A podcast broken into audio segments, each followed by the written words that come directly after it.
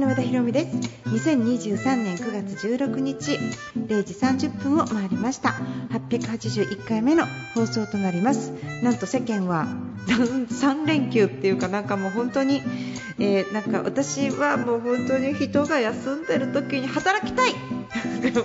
働きたいと思って仕事を、えー、しているわけですけどなんかこう自分の課した課題というかここまで行きたいあれまで行きたいっていうのが、まあ、ちょっとなかなかできていないのでもうちょっとちょっと視野を広げてね、えーと、ちょうど行きたい美術館が今あるんですよ。えーと、東京六本木の美術館なんだったっけ？名前忘れちゃってました。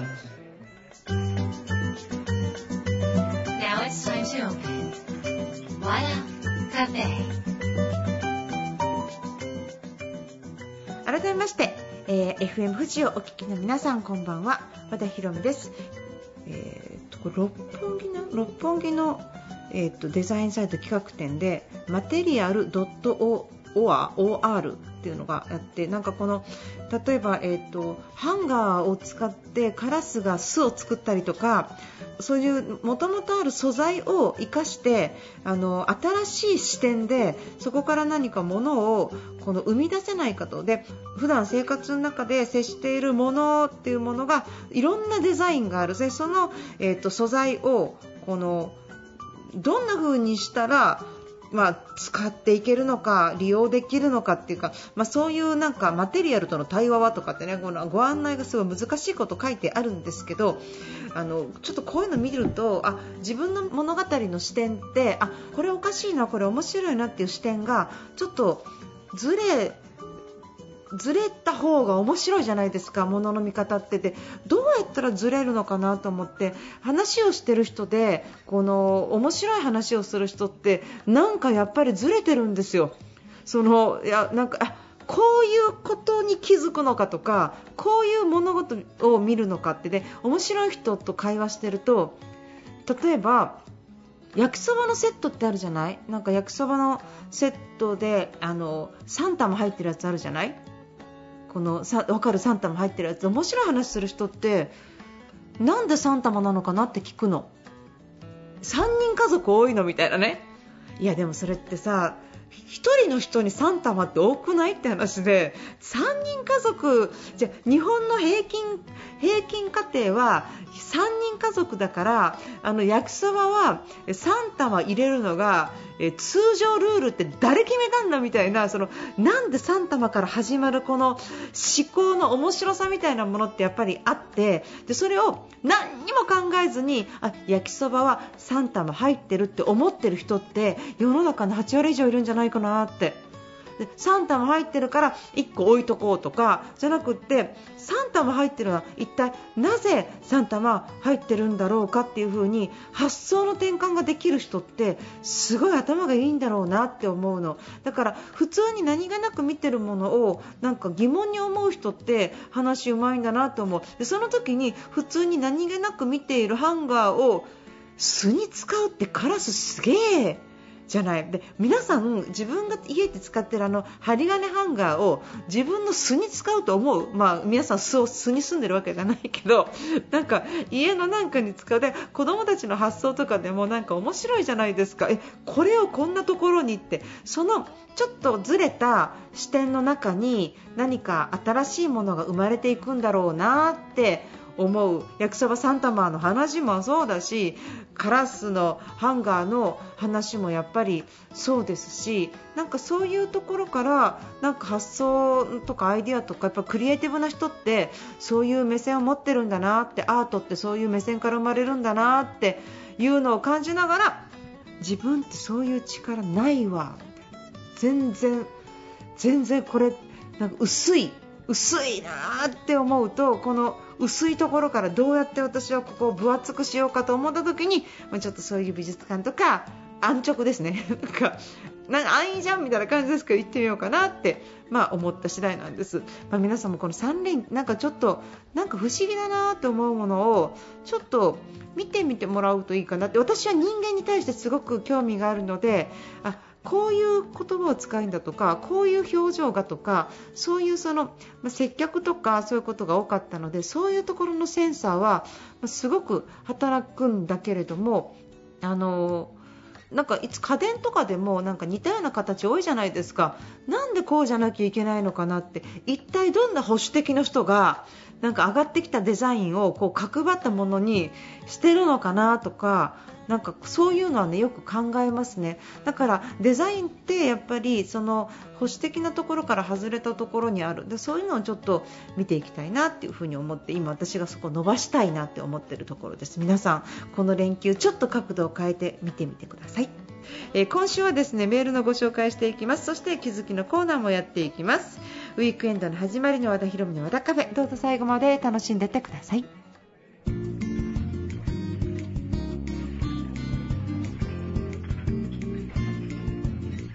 リサローブでステイをお送りしました。和田博美の和田カフェまず番組に届いたメールをご紹介します。ラジオネームオレンジダイアリーさんです。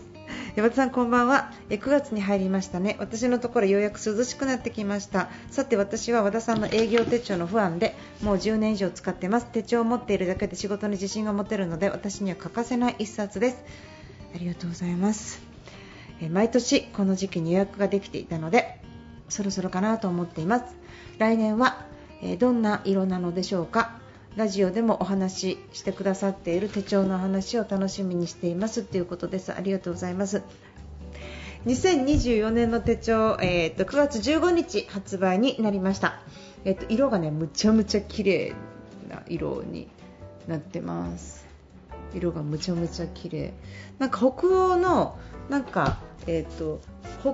欧ブルーみたいな感じでちょっと自分が壁紙とかアレンジしたいなって思うんだったらちょっとこの色で一面作りたいみたいな。うちのオフィスも、えーと、白だけじゃなくって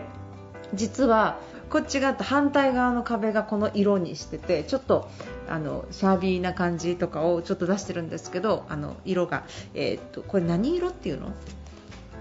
グレー。ブルーグレーみたいな。スカンジナビアンブルー、まあ、北欧だからそういう色ということです、えー、そしてあのあと黄色もねすごいちょっとオレンジっぽい黄色みたいなねそういう色2色展開です、えー、手帳の話をしてほしいってことなんですかね。えー、手帳の話ってだって10年以上使ってるんでしょ？オレンジダイアリーさんって。で10年以上使ってたら今更使い方いらないじゃんみたいな思っちゃったりとか するんですけど、まそういうわけにいかないですよね。えっ、と手帳はまずこの手帳こちらの手帳なんですけど、えっ、と12ヶ月のメッセージと52週間のメッセージ2種類ついてるんですよ、2種類。で12ヶ月のメッセージっていうのは、えっと、例えばどういうことかっていうと何月が何月知りたい何月知りたいディレクター。6月 ,6 月いきますねえー、6月か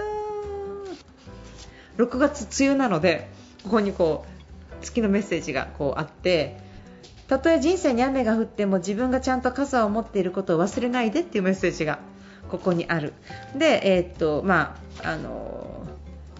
こここでウィークにね神様を呼び込むウィークとか、えー、優先順位を決断するウィークお金の使い方を考えるウィーク潜在意識を活用するウィーク曲線的に生きるウィーク高い飲みに乗るウィーク創意工夫するウィーク大きくうなずくウィーク志を貫くウィークとか全部52週間。これ19年間続いてますけど19年間全部書き下ろしでこのウィークの話全部違います。で、えっと、これを見て書いていただくことが多いですね。営業されてる方はあの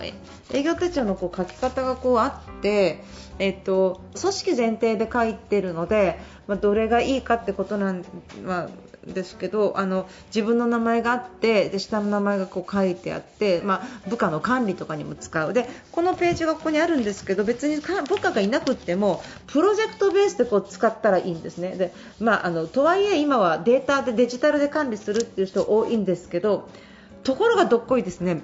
書くと整理ができるんですよ。あの優先順位とか今こうこうこうでってぐちゃぐちゃになっていることを書くっていうことは心を整えるとか、えーと、優先順位を明確にするとか、まあ、整理整頓するにすごく役に立つのでなんか紙は使わないんだよっていう人いると思うんですけど逆にむちゃむちゃ使えるのでぜひそういう風に使っていただきたいなっていう風にあの思います。ただ、私ねあの自分でこうやって手帳を売ってて言うのなんですけどスケジュール管理は全部 Google カレンダーでやっているのでなお前手帳使わないんじゃないかみたいな感じなんですよ。ごめんなさいなんですけどあの Google カレンダーを見ながら写すの手帳に私は。でその時にあれ？これ何だったっけみたいな予定があるの。Google カレンダーの入れ方だと。で Google カレンダーをうまく使っている方っていうのはそこにリンクを貼ったりとかそこに例えばワードとかエクセルのえワードっていうのかな。Google だったらスプレッドシートとかそういうリンクを貼ってうまく使われている方いると思うんですが、まあ、そこまでうまく使いこなしてないのであくまでもスケジュール管理でしか使ってないから何とも言えないんだけど手帳に書くときになんかこう記憶の整理ができたりするんですよ。なんかこうあこのこここうだったなってあれ？もう手帳に書いてないようなことない？なんか突然呼び出されたとかなんか突然家に遊びに来たとかね。そういうことって手帳に予定として入れてないものってあるじゃない？それを例えば Google カレンダーで後で入れる？なんか友達急に来たみたいな。でなんかスケジュールって終わってしまうともう管理しないじゃない？終わってしまったもの。でも手帳2回書くっていう時にあれ何があったかな？これどうしたの？いやそういえば何々さんと会ったなみたいなこととかをちょっと補足で手帳に入れていくとなんかすごい整理ができてあ自分こういう話しとかあこういう話誰かにしてあげようとかこの時こういう話をしたんだなっていうことをなんか記憶に留めることができるから私は、えっと、Google カレンダーの予定とそれから手帳に書く予定はダブルであの持っていてで何かを見るときは手帳を見返したりとかすることが多いです。はいアリバイが明確だってことですね、私ね。なんかあった時のね、なんか Google カレンダーでは書いてないんですけど、私この人と一緒にいましたみたいななんか、ね、感じの、なんか悪いことしないけど、アリバイありますみたいな、まあそういう、それも手帳に前もって書いてますみたいな、なんと完璧なみたいな感じじゃないですか。まあそんな風に使ってます。まああの手帳にはいろんな使い方があるので、あの、それぞれかもしれませんが、ワクワクしながら未来を書き足すこと、そして、えっと、心の整理をするために過去を見返すこと、そういういういろんな使い方できます。なのであのワクワクしながらぜひ、えー、手帳と一緒の人生を歩んでいただくだけで生活が整ったりするのでぜひ使っていただければなというふうに思います。カフェ。山崎正義で全部君だったお送りしましたえー、シルバーウィークということでですね、えーとまあ、皆さん、敬老の日私、おじいちゃんもおばあちゃんももう死んじゃっていないのでなんかあのおじいさんとおばあさんにいいことしたいなとかってちょっと思うんですけどいいことするって言ってもなかなかそのできないっていうかねお席譲ってあげるとかまあ、あの公園とかで私、犬好きなのって言われた方にこう長くしゃべるとかねそういうことしかできないんですけどうち犬飼ってるんですよ。あのボストンテリアのモモっていうのを飼ってるんですけどすごいもうねおじいちゃん孝行おばあちゃん孝行するの。でこうもも散歩してるとねあかわいワンちゃんですね。本当ね私ね本当に飼ってたんですけどもうね年でね今から飼ったら私の方が先に死んじゃうからもう本当に飼えなくなっちゃってあーとかってこう言われたらこう足元こう寄っててうわこんなに懐いてくれるの私が犬好きなの分かるのねあーよしよしとかって言ってこうすごい癒すのね。おじいさんとかおばあさんはあ本当にありがとう、ありがとうとかって言ってももうじっとしてこう自分を撫でさせて癒す。本当にもうなんか犬が好きでよかったわこんなに好かれてありがとう私のこと好いてくれてありがとうみたいなねもうだからもう敬老の日もも暑くなければ散歩連れ回したいみたいなね。そうやってでもなんか大抵のももが寄っていくと私が犬好きだってわかるんですねっていう言うとかね言う方多いんですけどうちの犬は誰にでも寄っていくのであの特にその犬好きという嗅覚で寄ってってるわけじゃないんですよね。ただどうしても嫌いな人が一部いるみたいでそういう人にはガルールってするんですけど1000人に1人ぐらいです1000人に1人ぐらいたまにあのそういうことをすることがありますね、あれ一体何なんでしょうね、0.1%のももに選ばれなかった人、顔かな、なんかね悪人面でもないんですけど、ちょっと粘着質な感じがします。で私もちょっとあちょっと無理かなって思ってるところに犬がなんかうわーってこう行く感じは本当恐ろしいですね。人間の何か裏を犬はやっぱり見えないものが見えるって言いますけどそういうことをするみたいですけどね。まあ桃専門にちょっと敬老の日行ってもらえるかちょっと聞いてみますけど暑いともあの子11歳なんで暑いともうだんだんお前が敬老の日かみたいな話なんですけど なんか私の敬老をうまいもんでごめんなさいみたいな感じかもしれないんですけどちょっと桃専門に聞いてみたいと思います。やっぱり、えっと、いいおじいちゃんいいおばあちゃんなんか下切りスズメみたいにさなんかこの 意地悪ばあさん、じいさんみたいなのもたまにいらっしゃってなんかこうなんでかなって私もちょっと気をなんかならないようにしなきゃなとかねそういうことをちょっと思ったりすることもまああるなっていうのがちょっとありますね。で犬を可愛がってくれない人もいるしなんかなんかシェとかヘとかってなる人もいるしいろんな方いらっしゃる中でやっぱりお互いその、えーと、敬老の日だからなんかこう敬ってもらって当たり前ではないしなんかお互い感謝したいですよね。でそのお互いの感謝の中でなんかこのいい循環が回っていけばいいなって思います。私は本当におじいちゃんとおばあちゃんが好きで、えー、祖父母にもう半分育てられたような人間です、まあ、やっぱり孫にはね祖父母のねおじいちゃんおばあちゃんもすごい優しかった優しかったんですけどね。面白いこのことをいつも教えてもらってました。で私小さい頃になんかこの紙芝居を作るのが好きでね。で自分で絵を描いて物語を作ってで誰にも見てもらえない友達も少ないし誰にも見てもらえないんだけどおばあちゃんが見てくれるの。私の紙芝居を面白い面白いって言って。でそういうことが今の物語を作るっていうきっかけになってるんですよね。だからあれ親ならや親は忙しかったし親だけに育てられてたら私の人生絶対変わってたんだから本当にもうなんか自分の人生をこうやって生きられてきた方の言葉っていうのは非常に重いと思います。そんな中で、えっとまあ、おじいさん、おばあさんにな自分たちがなった時に自分たちが生きてきたことをこれから経験する若い人たちにやっぱり上から目線で言うとかもねやっぱり人生ってこんなもんなんだよとかねなんか知ってるからだけど知らない人に言っちゃうと夢も潰しちゃうのでなんかこの、えー下手したら私たち150まで生きる科学がね医療科学っていうのはすっごい進んでて認可されてないものが薬むちゃむちゃあるんですよね。でそう認可され始めたら相当数長生きしちゃうんじゃないかって言われてるようなこともある。じゃあ実際長生きすることがいいのか悪いのかもちょっとわからないですけどね。ただやっぱりあのしっかりしたまま生きるっていうことはコミュニケーション能力すごく大事だし、えー、今のうちにいろんな人と関わって喋っていくっていうことをすごく大事なので、まあ、あの敬老の日にちなんで自分自身のこれからの生き方そして声のかけ方みたいなものを、ね、考えていければいいなって思いました。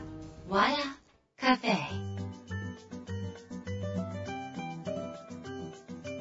和田博美の和田カフェここでお知らせです。東京都港区六本木の、えー、文吉さん文章の文に喫茶店の文吉さん。ここ会員制の書店で入場料がかかるんだけどあのお茶を飲んだりしながら、まあ、あのお仕事したりとか本を読み放題だったりとかっていう、まあ、とてもおしゃれな空間があるんですけどそちらで毎年手帳のイベントをさせていただいてます。であのー、オンラインでも配信するのでそちらオンライン申し込んでいただくとお名前付きのサイン付きでお送りするっていう特別な仕掛けがあるんですよ、まあ、これ仕掛けって言っちゃっていいのか分かんないですけどあの普通サインお願いされてもお名前を書く時間がない場合があったりするのででなのでそうやってお名前付きで書かせていただいてます。うんであのイベントはリアルでも参加できるんです狭い会場なんですけど、まあ、そこでオンライン配信しながらリアルでも参加できる場所がありますので、えー、もし、えー、よろしければあの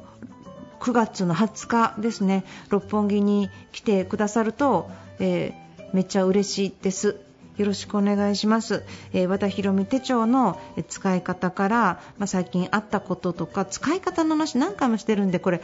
もう19年聞き続けてる人いるんですよ、私、このここには水曜の境界線があって52週間というのは波があってとかも私もなんか喋りすぎもう19年同じことを言ってって聞き飽きてないかなと思うけど今年から初めて使うんですという人がいたらやっぱり初めてから喋りたいのであのミックスバージョンでやらせていただこうかなと思います。9月の20日六本木分吉のイベントもしお時間あったらぜひ来てください、えー、ということでえこちらの番組なんですが放送後翌週にはポッドキャストで配信しています。Spotify、iTunes で、えー、お聞きになることができます。また、え番組内では、えカットしてしまった部分もあの多めに、え Spotify や iTunes のポッドキャストでは聞くことができますのでそちらの方でもぜひお楽しみください。Spotify、iTunes では和田ひろみ和田カフェで検索していただくと出てくるのでぜひ聞いてみてください。あの過去の配信もそこから全部ぶずらっと並んでます。いやお忙しい。皆さんお忙しいのでそんなの聞けないよねって思うんですけど、まあ、聞き始めると案外聞けるものなのでぜひ聞いていただければと思います。よろしくお願いします。またこの番組はロサンゼルスにあるラジオ局 TJS ラジオでも放送しています。もしロサンゼルスにお住まいの方いたらぜひお知らせください。お願いします、えー、そういうことで和田ヒロミの和田カフェ今夜はこの辺りで閉店です。皆さん今週も1週間本当にお疲れ様でした、えー、今まだお仕事中の皆さん引き続き頑張ってください。そして来週もまた素敵な1週間になります。ようにお相手は和田博美でした。